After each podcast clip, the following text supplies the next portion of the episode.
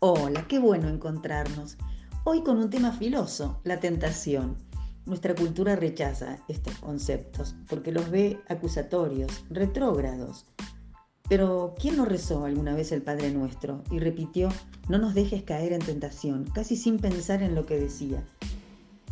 Pero en nuestro tiempo muchos hasta se burlan y juegan con la idea. Películas, anuncios comerciales, suelen quitarle el sentido original, mostrándolo como algo sugerente y deseable. A veces se emplea esta expresión para aludir a cuestiones menores, como romper una dieta o quedarnos un tiempo extra en la cama. Pero, ¿qué es en verdad la tentación? ¿Cuándo somos tentadas? ¿Quién nos tienta? A los ojos de Dios, la tentación tiene que ver con la actitud rebelde del corazón y el desenfado de la criatura que duda y cuestiona al Creador. La tentación es la voz que nos invita a desconfiar de Dios y su palabra. Esto ha sido así desde el principio. Allí en el huerto precioso donde todo era paz y armonía, la tentación que susurra la astucia del maligno pasa por disparar el chispazo de la duda, que cuestiona el amor del Padre, con que Dios les ha dicho. Lo que les dice en verdad es, tengan cuidado, no sean ingenuos. No es tan así como Él les dice tal vez no sea tan cierto que los ama. Y este es el origen de la caída, el derrumbe de la humanidad. Cuando los discípulos de Jesús le pidieron que les enseñara a orar, Él les recitó lo que conocemos como oración modelo, el Padre Nuestro. Y en una de sus frases, el Señor se ocupa de hacer énfasis en esta consecuencia del pecado. Él enseña a pedirle a Dios, no nos dejes caer en tentación, sino líbranos del mal. Notemos la relación directa que hace entre la tentación y el mal. Él mismo había sido tentado y sabía de lo que estaba hablando, de lo que como hombres y mujeres enfrentamos a diario y con lo que tenemos que luchar.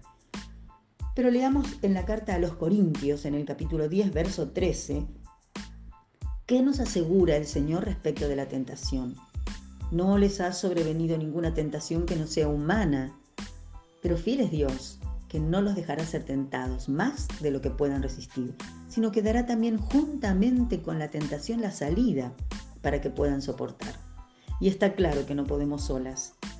Por eso el clamor, no nos dejes caer, sino líbranos. ¿Qué sería de nosotras sin la ayuda de Dios?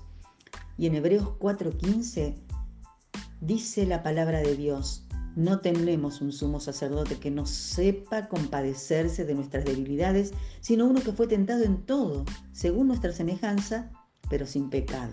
Y es que Jesús vivió como cualquier niño joven de la época, enfrentando sin claudicar nunca las mismas luchas, tentaciones y padecimientos.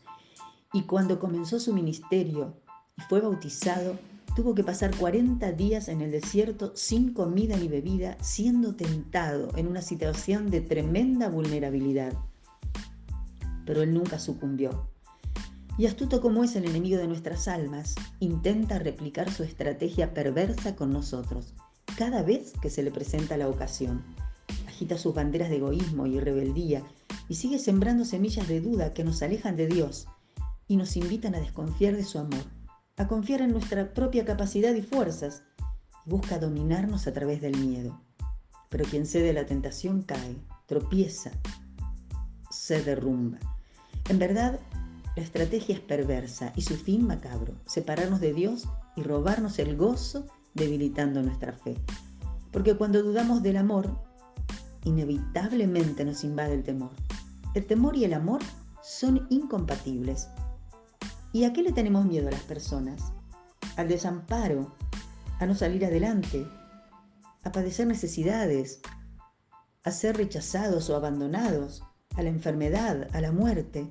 En la Biblia, tentación es sinónimo de prueba, porque viene siempre de la mano de las dificultades, las circunstancias de la vida que nos ponen en situaciones difíciles y nos llevan a dudar del amor de Dios. Nunca olvidemos esto. Por eso no nos confundamos al asociarla a cosas aberrantes y claramente ofensivas a la moral, por ejemplo. Siempre se trata de dudar de Dios. El Dios y Padre, quien nos hizo y nos ama con amor eterno, sabe que las preocupaciones, la incertidumbre y el cansancio de la vida cotidiana nos llenan de ansiedad por el futuro. Por eso es el mismo Señor Jesús que con voz amorosa nos invita a desechar las voces que nos incitan al mal susurrando soluciones alejadas de su voluntad como manera rápida de solucionar los problemas, desechando la guía y la ayuda de Dios, lo que hace que violentemos nuestra conciencia, con lo cual el mal nos somete y nos mantiene controlados. Al decir no nos dejes caer en tentación, decimos enseñanos, exhortanos, guianos. Estaremos atentas, seremos obedientes y abiertas a oír tu voz, diligentes para la lectura y meditación de tu palabra y fervientes en la oración. Que al pronunciar este párrafo del Padre nuestro nuestro corazón sea purificado y fortalecido en la fe, la esperanza y el amor. Y si vos sos de las que lo recitaste muchas veces sin entender muy bien, hoy pueden ser abiertos tus ojos a una nueva manera de aproximarte a Dios y su palabra y de acercarte a Él. En ese caso no dejes de compartir lo que te pasa con alguien de tu confianza que pueda acompañarte a dar pasos firmes de fe. Y no quiero terminar sin dejarte un tip que no falla a la hora de luchar con la tentación aprendiendo de Jesús. ¿Sabes cómo enfrentó él el peor momento de su tentación? Contestando con la palabra de Dios. Cuando nos llenamos de su palabra, todas nuestras dudas, preguntas y temores encuentran respuesta que alivia, que sacia, que completa y nos llena de poder y esperanza. Y hay promesa para quien persevera en creer sin dudar y esperar en el Señor. Leemos en el libro de Santiago, en el capítulo 1, verso 12. Dichoso el que resiste la tentación porque al salir aprobado recibirá la corona de la vida que Dios ha prometido a quienes lo aman. Que tengas bendecida semana.